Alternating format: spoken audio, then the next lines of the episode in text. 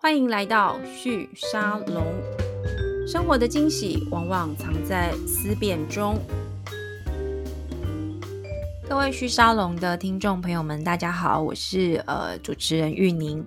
今天我们的节目邀请到中银律师事务所的子主持律师冯昌国冯律师来到我们的现场。接下来在我们的节目中，我会经常邀请他来跟我们一起关心在科技产业持续发展的过程当中，我们所面对的法律环境跟法规的问题，呃，他是怎么样跟这个持续创新的产业一起互动的？在这个过程当中，呃，他又会发生什么样的改变呢？那我先请冯律师跟大家 say 个 hello。玉宁好，大家好，我是冯昌国。好，其实呃，冯律师跟我也是很多年的好朋友，然后我们经常在聊一些，就是从法律的观点来看，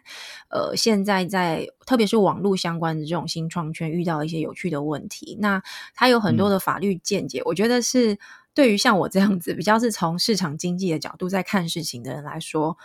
呃，我觉得法律人想事情真的不太一样，对不对，冯律师？很不一样，很不一样。对，好，我们就希望透过这样的一个节目呢，跟大家一起去分享。我们平常在呃私底下聊天的时候，我们发现有非常多的这个创新的思考的角度，其实是同从不同的专业观点来看。它有很多呃可以醒思的地方，那我们相信这个对台湾呃持续在思考网络或者是说新创企业的发展上面，也会带来呃给大家更多的思考。那今天的第一集呢，我们想要讨论的题目是来谈科技巨头，他们现在好像呃很多人都有麻烦。呃，美国政府持续的对不同的科技巨头提出了这个反垄断的诉讼哦。我们知道，呃，Facebook 跟 Google 其实在大概在过去半年，如果你有在关心这个国际新闻的话，都会看到呃这两家公司的老板们。在美国的国务院接受听证，那司法部也呃在去年的十月左右开始呃先针对 Google，接下来对 Facebook 都提出了这个反垄断的相关的诉讼。呃，冯律师，你可不可以跟我们大概简单的介绍一下这两个诉讼它大概呃发生的呃状况是什么？就说是呃美国的司法部对于公司提出诉讼，对不对？对，其实这个。这个概念跟一般大家传统理解到的诉讼可能不太一样。嗯，呃，我先讲 Google 好了。嗯，那 Google 的部分是，呃，不是说是任何一个人名或是哪一家公司告他，这是一个政府单位告他。那呃，司法部对 Google 提出了一个诉讼，那主要的原因是认为它反垄断。其实所谓反垄断的原因是，呃，应该这么说，他们认为它垄断了市场。而且这个垄断其实会造成市场上一个呃所谓竞争的不效率。嗯哼，那所谓竞争的不效率，待会我们可以从不同的角度来看一看什么叫不效率。是，但主要的原因背后的精神，就是因为你 Google 太大了，那运用你的市场地位，让整个市场都是你，然后没有别人可以进来。那这个概念是很重要的，所以就对他提了一个诉讼。那诉讼包含了很多个原因，其中。我自己认为最主要的一个原因，就是因为它除了做传统的搜寻，它也做广告。是最重要的是，它也呃某程度算是寡占了行动装置，也就是手机、平板，各位呃所有的 mobile device。嗯哼。那在这个行动装置上面，各位如果是用呃 Android 系统，各位都会发现，不管你用哪一个牌子的手机，你打开来一定有一个。已经被预设安装好的 App 是 Google 的各种 App，嗯包含了你的搜寻引擎，包含你的邮件，包含了你的地图等等的。那这些东西会，尤其是搜寻软体的部分，它已经先被预设安装好在你买的各种牌子的 Android 手机里面。嗯哼，所以各位如果仔细去想一想这件事情，其实有一点点怪怪的，就变成是说我我在买的时候我就已经被。预设要求或更有机会去用到 Google 的服务。对对对，嗯，法律上的名词叫做 tying，就是包裹式的强迫购买。嗯哼，也就是我买了一只手机，不管是 Samsung 的、ASUS 的，还是所有的呃 Android 系统的手机，我买了这只手机里面，我的搜寻引擎的 App 一定是 Google，而且不可以删除。所以这个是就。美国司法部的角度来看，他认为这个是违反了消费者的意愿，啊，强迫大家买手机的时候就一定要用 Google 的 App 来搜寻。那当然还有很多其他的，可是我觉得以大家最直观的了解就是这个概念。OK，这个是呃 Google 的状况，那 Facebook 的状况又是什么样子呢？我觉得 Facebook 有一点点是被鞭尸了，为什么？因为它这 这一两年是有很多这个好的也好，不好的也好，通通被做成不好的新闻。特别是在呃川普的选举之后，对不对？没错，没错，没错。我就我们外就是不站在第一线选举专业的人来看，也许 Facebook 会有一点点泛政治化。嗯哼。那姑且不讨论它背后的政治意涵，也许待会我们可以聊深一点，但是。呃为什么我说它有一点点像被鞭尸呢？嗯，因为其实当然司法部对 Facebook 也有很多的指控，但其中最直接的就是他们在调查过去七年前 Facebook 进行的两个很重要的并购案件，一个就是 WhatsApp，嗯，一个就是 Instagram，嗯，他们认为 Facebook 运用它的市场地位在社交。软体这个或社交媒体 （social media） 这个领域里面，延伸它的触角，把 Instagram，呃，照司法部的定义是，它本来是一个照片或影像分享的平台，跟 WhatsApp 即时通讯 （instant message） 的平台合为一，纳入它的版图之下，造成了它现在今时今日使用者爆炸性的增长。嗯哼，所以他认为，因为 Facebook 的这个。呃，六七年前的这个并购案，让他现在产生了一个，也是我们刚刚讲的所谓垄断、嗯竞争不效率的市场地位，所以开始要对他起诉。是，可是。我我觉得很有趣哦，就是刚刚呃，冯律师，你是从法律的观点来描述，就是说美国政府它是采取什么样的理由跳出来，有点是指着这两个公司的鼻子骂说你们做错事了，所以今天我政府要代表人民来来起诉你，来告你，你做了不应该做的事。可是因为它其实是一个市场竞争的相关的一个议题，所以我我我是念经济出身的嘛，我们很多时候在看这种市场发展。我觉得最有趣的是，美国其实是一个非常强调自由竞争这样子的一个我们说最资本主义市场的一个发源的地方。但是这两个垄断的这个呃诉讼，却又是政府跳出来要求一个公司说：“你太成功了，你你已经做到你的市场上，你有巨大的这个独占性，所以我必须要要求你要做拆分。”比如说，像 Facebook，目前我们看到美国司法部他提出来的一个诉求，就是他可能会要求，呃，Facebook 把之前他收购进来的 Instagram 跟 WhatsApp 这两个呃公司，把它再拆分出去。那这个我就会蛮好奇的，如果今天一个公司，它因为它非常会经营，而且老实说，Facebook 它有能力去买 Instagram 跟 WhatsApp，那也是它够厉害，因为它真的赚够多钱嘛。它有能力做好这个事情，那也算是商业上的成功。那为什么我们在反垄断这个事情上面，政府可以去要求他必须要做拆分？它真正底层的理由跟市场竞争的这个概念有哪些地方是不一样的？OK，我觉得如果要从法律的角度来看这个事情哦，嗯，要回头看为什么会有反垄断法的出现？嗯哼，因为现在司法部在告这两家科技巨头。用的就是反垄断法上面的理由。对，那为什么反垄断这件事情会在美国甚至全世界这么重要呢？原因就是因为政府站在一个，呃，它背后的思维是政府站在一个保护者或把关者的角度来看这个市场的发展。如果他认为你做的不但很好，而且超级好，嗯哼，到这里为止都没有问题，超级好到。整个市场上只剩你一家，或是只剩一两家可以做你这门生意的时候，嗯，它就隐含了一个意思是：第一个，没有人可以撼动你的市场地位，所以你可以自由决定你的供需，嗯哼，还有价格，嗯哼。那接下来第二个原因就是，也因为你可以自己决定你要卖多少钱，怎么样去供给，在什么时间供给，供给多少量，也因此消费者的权益会受到影响。而且是会被掠夺性的被影响，所以，嗯，也因为这样的原因，从市场的秩序跟消费者的保护，从美国开始有这样一个呃反托拉斯或者我们所谓的反垄断的法规。那也因为这样，不是说你做的好就不行，而是因为你做的好到你把其他人都挤出市场，而这个挤出市场是一个呃，如果我们用直白的话，就是不健康，有一点病态的，对，或者从经济学的角度，应该是说不效率的，是。那没有别的竞争者可以进来一起跟你 compete，嗯所以这个市场环境就变得应该要被干预。嗯哼，这个你刚刚讲这个东西，如果我们说从纯市场的角度来看呢，我们在经济学的这个角度来看，它其实就有一种有一种东西叫呃自然独占。所谓的自然独占，就是说它的这个商业模式或它这个产业的特性，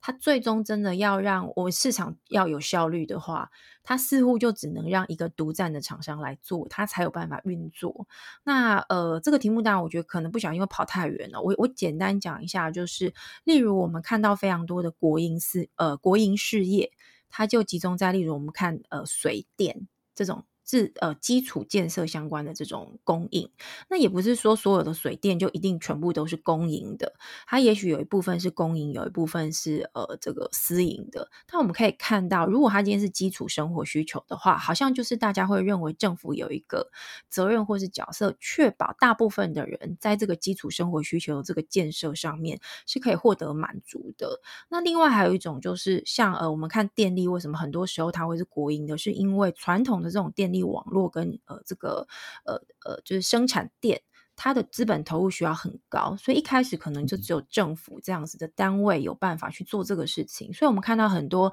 呃开发中的国家，这种类型的服务就会是由政府来做的，这个就是所谓的这个自然独占。但是我刚刚在听呃冯律师你在讲这个所谓的他做到最好最好的时候，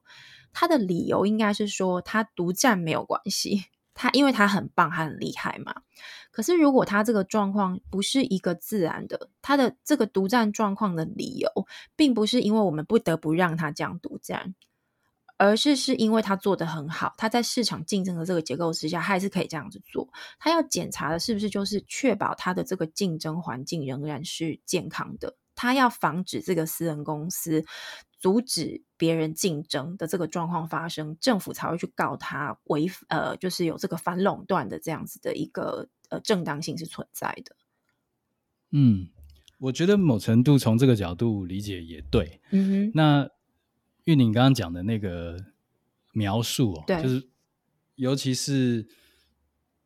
呃所谓的政府。不会因为你是垄断就禁止你，而是因为你的垄断造成了市场上面的不健康。那我觉得可以从法律的角度更精准的描述那个健康，我们可以用公平来描来来思考。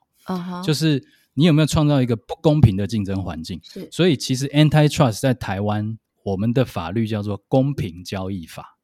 哦。我们不叫反垄断法，我们的反垄断法叫公平交易法。其实某程度就蕴含了你刚刚说的那个状况。你垄断没关系。不一定垄断就违法哦，是垄断，但是造成了别人要跟你竞争变得非常的不公平。嗯哼，这个时候政府就要管。OK，那我我觉得这个里面就是呃有一个很好玩的故事，或者说我自己在观察美国政府这一次在告这个 Google 跟 Facebook，我第一个反应就是他怎么之前不告，现在才要告？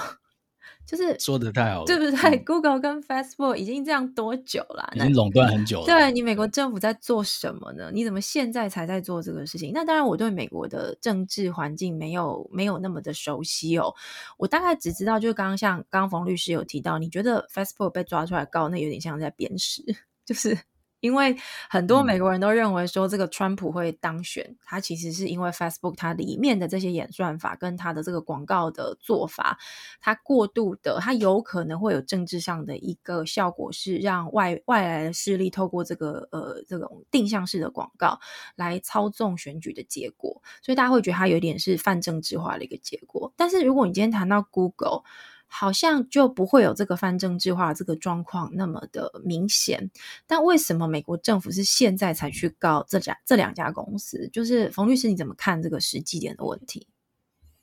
我觉得是美国已经发现说。这两家或不止这两家，这几家公司包含了 Apple 啊、Amazon，已经大到超过美国政府。对，因为他们的用户其实都已经超过这些国家的人口。对啊，如果你把他们的用户看看成单一的这个主权国家的人民的话，其实他们早就已经是全世界最大的国家。嗯哼，那美国一向 如果从政治权力的角度来看，他一向把自己自诩为世界的老大、最强的国家。对。那这些国家竟然都已经排在他前面了，是不管是对全球的影响力也好，或者经济实力也好，对甚至科技实力也好，其实我认为早都已经超过所谓呃我们传统认为美美国的这个呃比如说经济实力展现在华尔街，然后科技实力展现在 NASA，然后这个呃各种各样的这个主权实力展现在他对全球各个政府的影响力。嗯其实我们刚刚讲的这些。科技巨头，我认为单一一家公司的影响力都已经早早超过美国政府，嗯哼，甚至也超越，不得不然吧，超越其他的呃这个政府哦。所以如果用这个角度来看，它似乎会变成有点是企业跟国家之间的一种竞争关系，已经不单纯是我们刚刚最早在谈的这个所谓反垄断它的法律精神，它真正要处理的是那个如果不能呃，如果你你造成无法竞争这个事情的话，我们希望能够呃维持这个竞争关系嘛。嗯，是，嗯，那我我觉得这个议题，每次大家在聊的时候，都会想到 Microsoft，就是微软，对对，因为美国上一次的这个呃类类型的，而且是这个这么大规模的这种反垄断的诉讼，而且最后是美国政府赢了，就是他们告这个微软也是一样垄断的这样的一个状况。冯律师，你还记得当时微软呃大概发生什么事情吗？可不可以简单的跟我们说明一下？好，呃。记得微软的事情，就表示两件事：一个是你对这个 antitrust，对，真的很在意，因为它很经典；对，第二就表示你年纪真的比较大，对，因为那是九八年的事情，对，二十三年前的事情。好，那我也只能说我听说 微软的状况。OK，好，OK，微软那个时候就是因为它已经独占了作业系统的市场。然后独占了这个各种的这个工具性的软体，包含了 Word、Microsoft、PowerPoint，然后甚至是浏览器，它的 IE。所以啊，当时一样跟今时今日的呃司法部对科技巨头的这些诉讼们一样，他对微软也提出了很多各种各样的指控跟诉讼。嗯哼，那其中几个比较重要的指控是，第一个是他认为你。呃，Windows 作业系统绑浏览器，对这件事情是就是我们刚刚讲的这个 tying，对，就是你你强迫大家手，我买你的作业系统，不表示我上网搜寻一定要用你的浏览器啊。嗯哼，所以这个搭售是被认为这个不公平、反垄断，或者是说对市场不效率、有碍这个竞争者竞争的。嗯，那还有就是，当然最直接的就是它的这个 OS 的作业系统已经已经产生了非常。等于是 dominate，对，因为他当时控制性、压倒性的市占的市占应该超过百分之九十有，对，没错。没错，是那微软那个时候的故事，我为什么会注意到这个故事？当然不是要故意让大家发现，就是我们两个居然知道二十三年前的这个反垄断案哦，是因为其实，在呃今年呃美国政府持续的对我们刚刚讲这两家科技巨头呃提出这个反垄断的这个诉讼的时候，Bill Gates 就是微软的这个创办人，他就很酸的跑出来，就跟这个记者说，他说。呃，二三年前，如果不是当时打了那一场官司，微软其实早就开发出这个手机的作业系统。那今天消费者就不会被 Android 的这个呃 Google 的这个手机给 dominate 给这个制约了，他们在使用的就会是。呃，Windows Mobile 的这个系统手机，其实我看到 Bill Gates 讲这个时候，我是真的觉得蛮有趣的，因为其实呃，其实微软我不晓得现在我们的听众有没有经历过那样子的一个过程哦。其实微软是很努力，曾经想要在这个手机相关的领域，还是继续他们过去曾经在 PC 市场那样子的一个。呃，风投哦那样子的一个呃市场老大第一的这样的一个地位的，但他们很快就失败了。如果大家还记得，其实他们在呃前几年十几年前曾经去买了 Nokia，我不知道冯律师你还记得这个事情吗？我我听说过，你听说过对，我们都听说过。那我其实也是因为在回想这件事情，然后在体会 Bill Gates 讲这句话到底是什么意思的时候，我突然想起来，哎，对。他们其实曾经跑去这个并购了 Nokia 的系统，然后曾经想要透过并购 Nokia 来，呃，重新在这个手机这个他们已经落后的领域能够回到他们龙头市场的地位，但结果很快的就失败了。那微软其实他们放弃掉 Nokia，放弃掉这个呃我们讲的这种消费型的 device 端的市场之后，他们现在现任的这个 CEO Satya，他后来就带着微软往呃这个云端的这个。平台上面去发展，那目前也发展的非常不错。事实上，微软的市值还是呃比 Google、比这个 Facebook 都要不错的，它仍然是发展的很不错。不过那就是另外一个故事，也许我们之后有机会再回来跟大家一起分享。但回到今天的主题，在 Google 跟这个呃 Facebook 这个垄断的这个故事，我在查资料的时候，我后来才发现，其实美国政府在二零一三年的时候就曾经呃也是美国的司法部就曾经对 Google 进行过这个垄断的调查。这个我我不知道冯律师你有没有听过这件事情？很早很早之前，其实我我认为，嗯，这些调查绝对不是像现在的这个，嗯，就是美国的 FTC 还有 DOJ 发的这个新闻稿一样，就是他们因为呃看到了现在的状况，然后才持续了一个十几个月的调查。嗯哼，我认为这些调查早就在进行了。嗯哼。对，只是我觉得又回到刚刚玉宁讲的那个情况，那为什么是现在出手呢？对，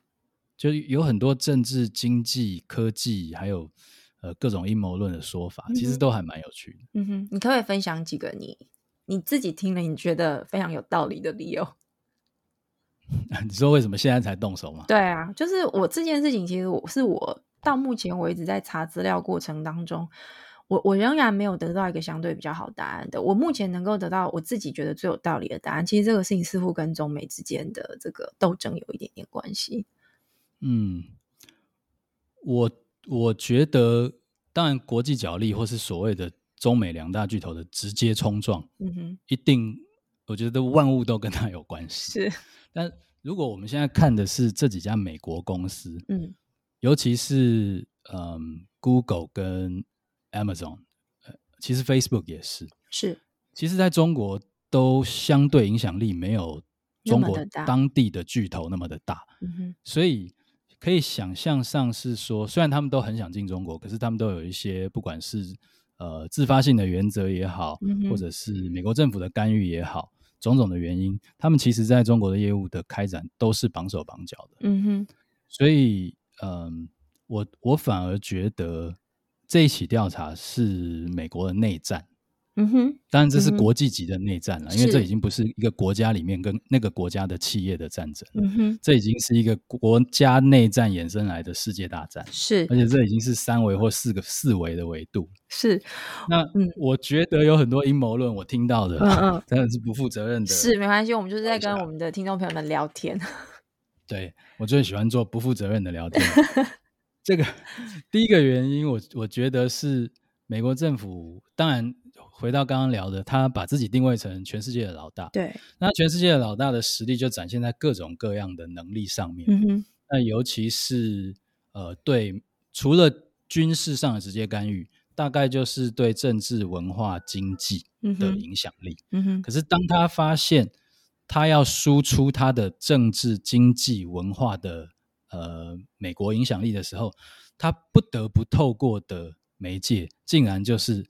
你一定要透过 Google，嗯哼，你一定要透过呃 Facebook，是，然后你一定要透过，而且在台湾可能大家相对对 Amazon 的了解比较小，可是 Amazon 其实它已经不只是一个电商零售平台，它对在云端储存空间 AWS 的实力，嗯，以及它在娱乐内容产业的实力。也已经是全世界排名前几个，在很多地方的我们都只知道 Netflix，对，可是其实，在很多国家，他们收看的时候看的是 Amazon 的 Prime，嗯哼，所以其实 Amazon，呃，尤其是他现在又要收购米高梅，在美国的这个 FTC 也在审，对，所以我觉得当美国人老大哥开始思考说，哎，我要输出我的文化，以前都是透过电影啊。电视啊，结果哎，我发现我要听 Apple 的，因为版权在他手上。对，我要听这个 Amazon 的，然后我要散发一些言论或看法的时候，我要听 Facebook 的，因为这个中上年龄层的看 Facebook，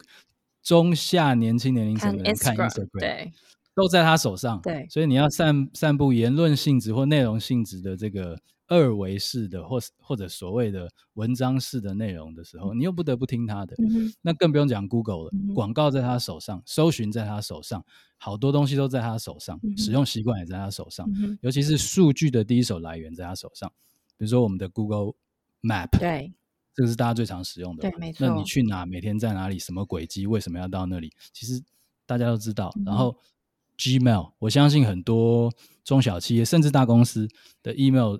不管是内部的 intranet 还是它对外的这个企业的 email，都是 powered by Google。那这些隐含了各种各样的数据可能性。是。所以当美国要输出它的这些影响力的时候，他发现他反而被过一手。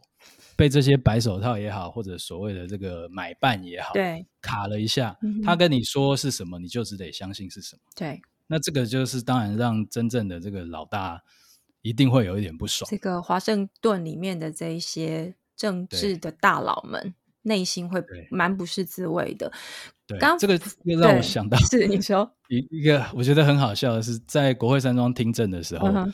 那个时候，脸书第一次被调查。对，我记得有一个参议员问他说：“你们不收钱，你们怎么你你们靠什么赚钱？”他连脸书靠什么赚钱他都不晓得。对，所以这个实在是很好笑的一件事。这个已经产生很大的数位落差。嗯，也就是说，其实呃，刚刚这个冯律师提到这个例子，其实我也觉得这个是一个很根本的原因，就是所谓的这其实是美国的一个内战，只是它的这个战争的战场，它影响所及是整个世界级的这样的一个影响力。其实，如果我们回头就想，在我们今天看这个 Google 跟 Facebook 之前，好莱坞其实是被这个东岸的这个政治圈掌握的蛮好的一个地方。嗯，对我们，我们去看美国所谓这个大美国主义，其实好莱坞是一个非常重要的一个输出的管道。但是，如果我们去检查，就是过去这几年这一群科技巨头的人们，他们所生活的这个加州，特别是 San Jose，就我们说戏谷的这个区域，一直到旧金山。这个区域其实是美国社会里面最反对，或者我们说最强调自由跟个人主义的，而且相对也是比较反政府的。其实嬉皮就是从这个旧金山这边开始的嘛。所以，呃，我我的确相信刚刚这个冯冯律师所讲的这个理由，就是对华盛顿来说，他们其实是在某一天，特别是我相信是在这个川普呃当选总统的那一天。对所有在华盛顿，不管是哪一个党派，我相信连对共和党人来说都是非常非常吃惊的一次。的一个一个选举的结果，他们发现他们过去对于这些媒介跟讯息跟内容的掌握的力量，居然这么的低落，而且他们也不知道是如何失去江山的时候，那样子的吃惊跟害怕，我相信是非常非常巨大的。那有另外一个故事是我在看资料的时候，我看到就是刚刚我在跟冯律师提到，其实 Google 在二零一三跟二零一一年的时候，那段时间就曾经差一点被美国政府。告也是一样，跟反垄断有关。可是当时的结果跟现在是完全不一样的。但是如果我们回头去检查当时的时候的这个诉讼的调查的结果的资料，他们在最近呃被公开了，会发现刚刚冯律师提到一个重点，就是华盛顿的这一群政治精英。他们相对于这个呃，西谷西方的西部市场，就我们讲这个加州这一区的这个软体自由，或者是网络相关新创自由区的这个市场的理解，真的非常非常的低落。我我举一个我我当时看到的时候，我自己都觉得有点难理解，怎么会有这样子一个问题的例子来跟大家。分享一下哦，二零一一年跟二零一二年的时候，其实事实上就是刚刚像冯律师说的，其实美国政府对于整个 Google 或者说这些科技巨头的调查已经进行很久了，并不是现在才开始。真正差异的其实是当时的选择跟解读，跟今年我们看到的这个选择跟解读是完全不同的。呃，这个 Political 就是美国的一个线上的一个类似像是杂志的这样的一个政治型的分析平台。他们在今年三月的时候出了一份调查报告，他们去把我刚刚说的这个二零一一年、二零一二年的时候，美国的政府他们对于 Google 做的这个反垄断调查的报告，把它摊开来一一去检视的时候，他们发现当时美国司法部他们所聘请的经济学家还有法律的这些专家们。对于 Google 的商业模式是非常不熟悉的。例如，当时的经济学家认为，Google 它不会有这个垄断的这样的问题的原因，是因为他说呢，这个广告主不一定一定只能够去买 Google 的广告。他想要证明是 Google 这个搜寻广告、定向广告的这个呃独占力没有那么强。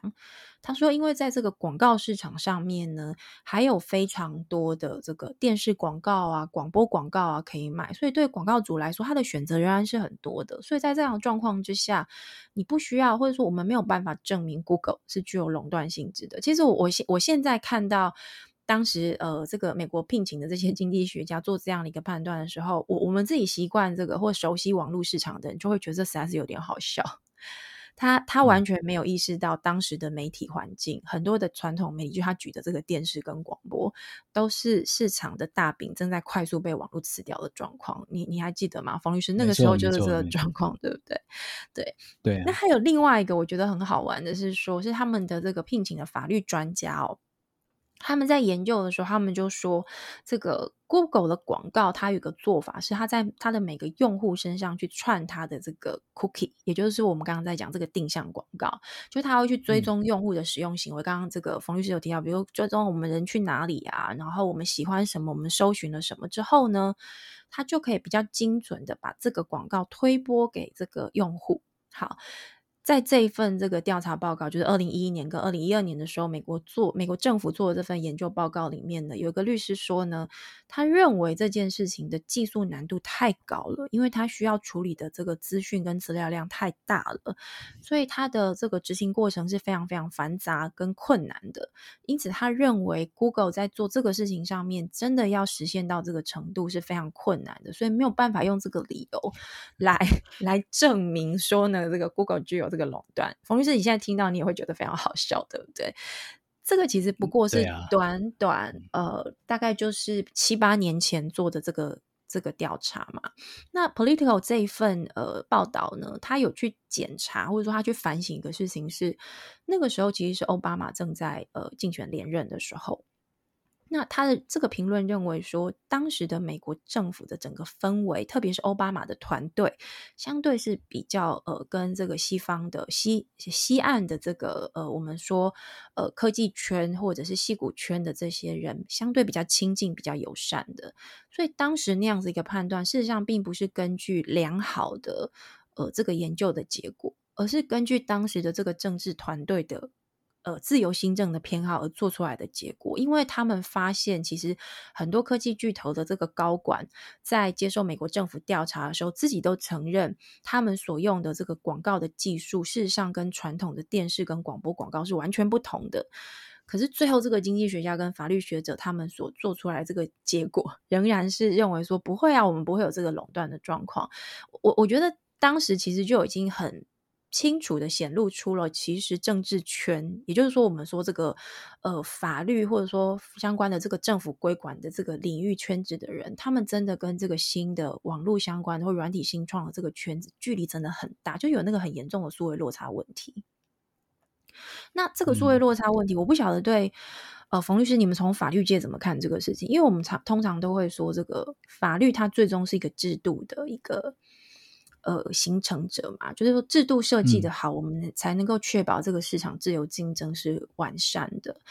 你从你的这个经验来看，你觉得现过去这个反垄断法它的执行方法，或者是法律的这个设定模式，它的基本的思维，是不是在面对现在的网络产业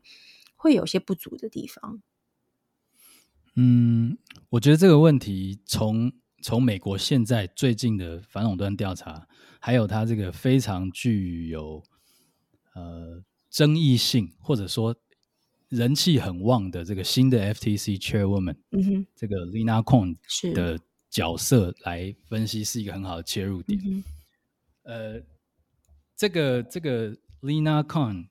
这个新的 FTC 美国 FTC 的头头，是一位史上最年轻的 FTC 的主席，是。那她是各位如果在网络上有看过她，她是一位非常有气质的女性。那她是研究，她在大学时候就在这个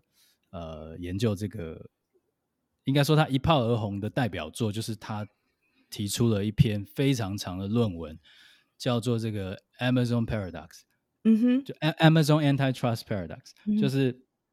亚马逊就是 Amazon 这个平台在竞争法上的两难。嗯哼，什么意思呢？就是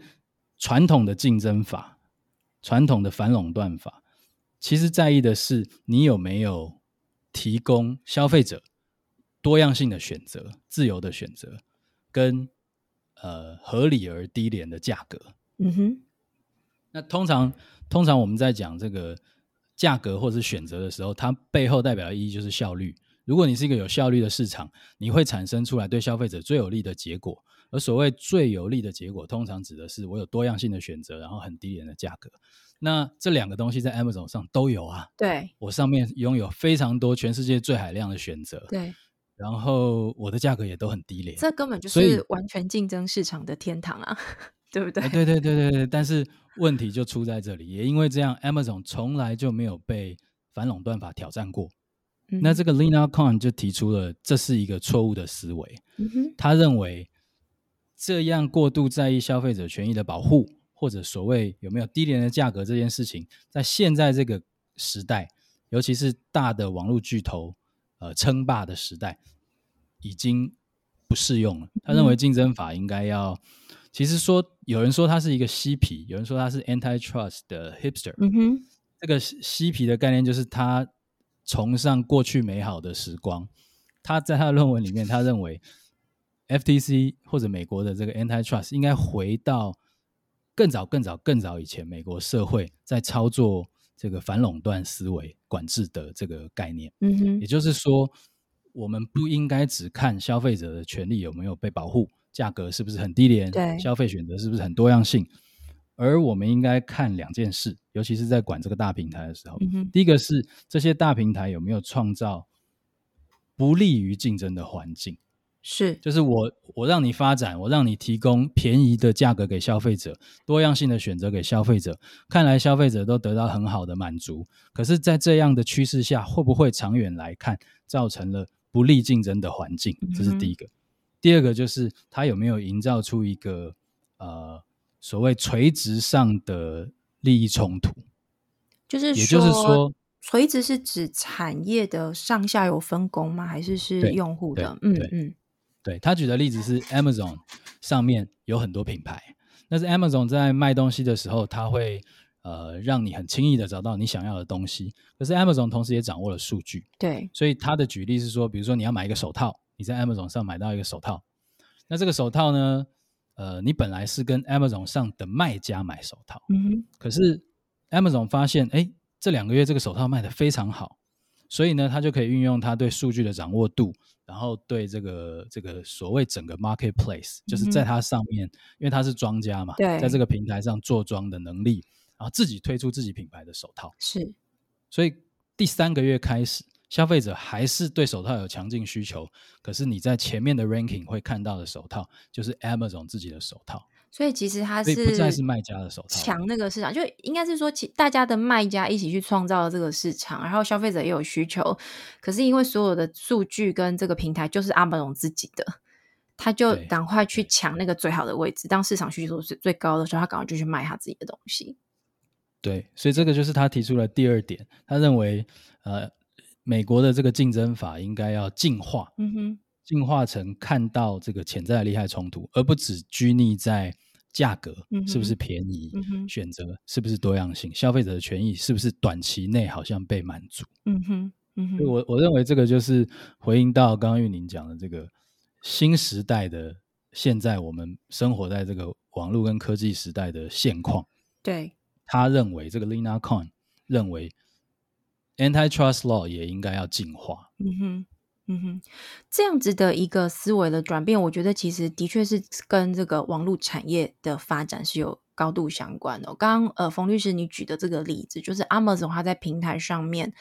呃，因为他具有自己去掌控平台的这个实力，他有拥有这些数据，所以他在最后当这个市场最火热的时候，他就赶快去推广他自己的产品。那同样的状况也是我们在看美国政府在告 Google 的时候，有类似的一个状态发生，就是 Google 因为他掌握这个搜寻的结果嘛，所以呢，他会在他自己有提供服务的这些领域，很明显的让呃他的竞争对手感觉到他似乎在这个搜寻结果上面会先优先推播他自己的产品。如果他有提供这个产品的话，这也是呃美国政府他们在告 Google 上面，Google 现在相对比较难去回应的一个一个项目哦，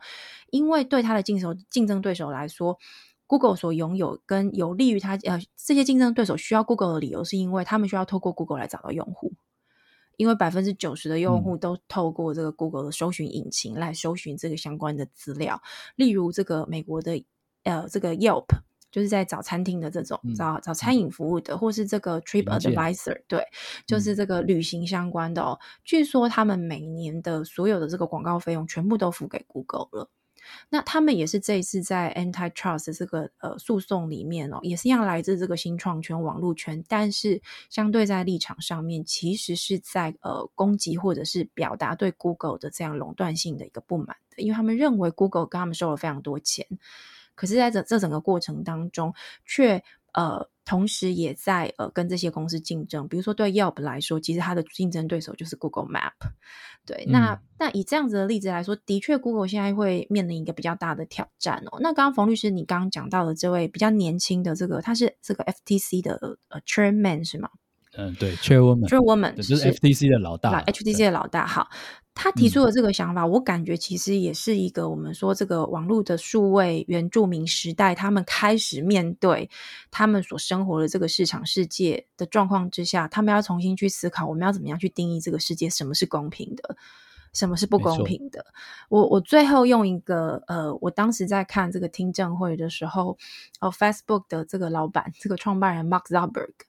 他在呃回答这个听证会的很多问题的时候，我们都可以看得出来，他是有点不太知道怎么回答的。那他们最后被美国政府告的这个诉讼成立的理由，是因为有一封他写给这个内部同事的信泄露了出去。那那封信里面，Mark 他写了一句话是：“我们必须要把这个我 Instagram 跟 WhatsApp 买下来，避免以后他们跟我们竞争。”这个就是刚刚冯律师在讲这个反垄断的这个基础的理由嘛？你在抑制竞争，你已经是最大的，而且你去抑制竞争，这就成立了。但我自己觉得蛮好、蛮有趣的是说，我在看 Mark Zuckerberg 他在写这个信的那个内容的前后文，就大家大家说他泄露出来的，然后他们自己怎么去解释这个事情，还有他在美国听证会那边的时候他讲话的方式，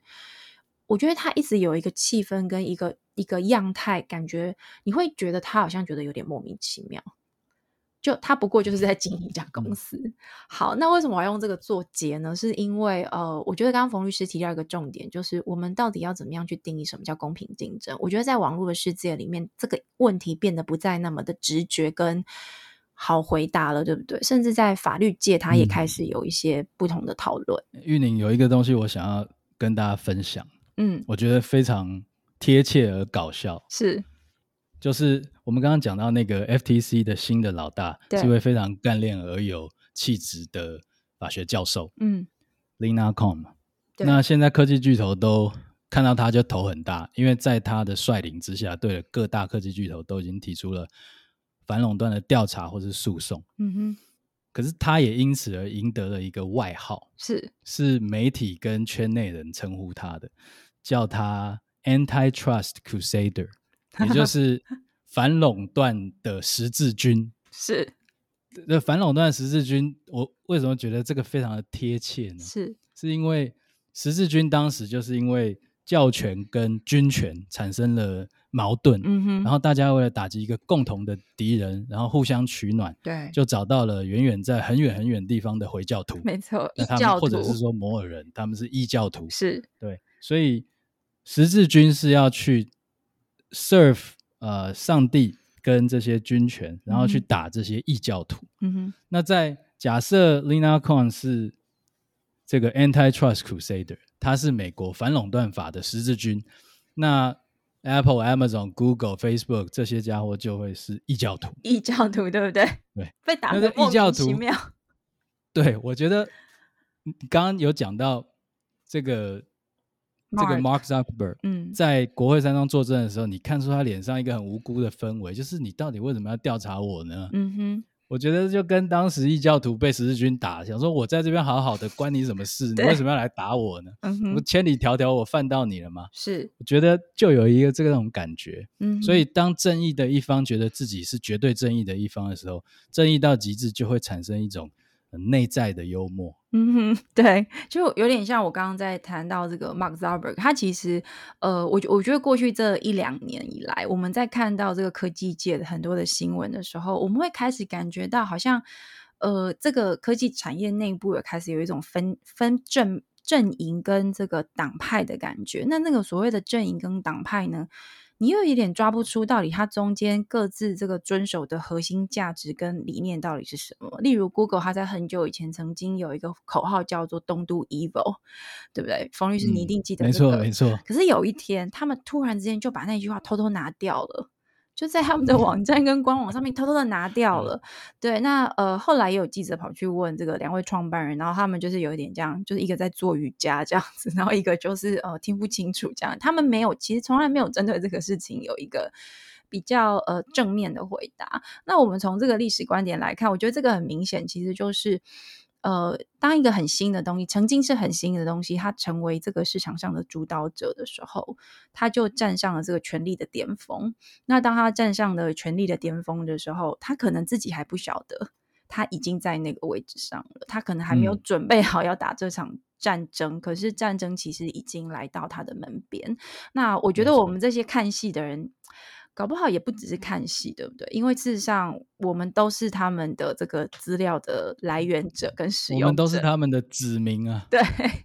对，对，这也是为什么我们觉得在呃。关心跟理解这些故事的时候，除了它的故事性真的很精彩，在这个当代之下，我们知道它接下来会影响我们，我们自己这一代，还有我们的下一代会蛮多的之外，其实也是要透过这个方式，慢慢的来来厘清跟理解我们所面对的，嗯，挑战是什么？那我们想要相信跟信仰的价值又是什么？今天的节目我们谈的是这个 Google，就是美国这边的故事嘛。那冯律师，其实上次我有听你讲，其实中国那边的故事其实也蛮精彩的，对不对？嗯，也是很精彩，对，很多干货，对，很多干货，而且他们那边的状况其实又是一个完全不同的一个政治体制。我们希望下一次我们邀请冯律师来到我们节目的时候，来跟大家来聊一下，呃，在东方的这些科技巨头们，他们是不是也一样好日将近，还是他们不止好日将近？是，好，还在面对的这个，还还是这个日落西山的状态哦。到底中国发生了什么事情？它跟美国我们看到的这样政府跟企业之间的竞争，有没有什么？异曲同工之处，又或者是说，我们去看中国的状况，在台湾的我们要怎么样去理解他们呢？呃，我们就期待下一次的节目。那谢谢冯律师今天来到我们的节目，谢谢，谢谢大家。那我们就下次见喽，拜拜。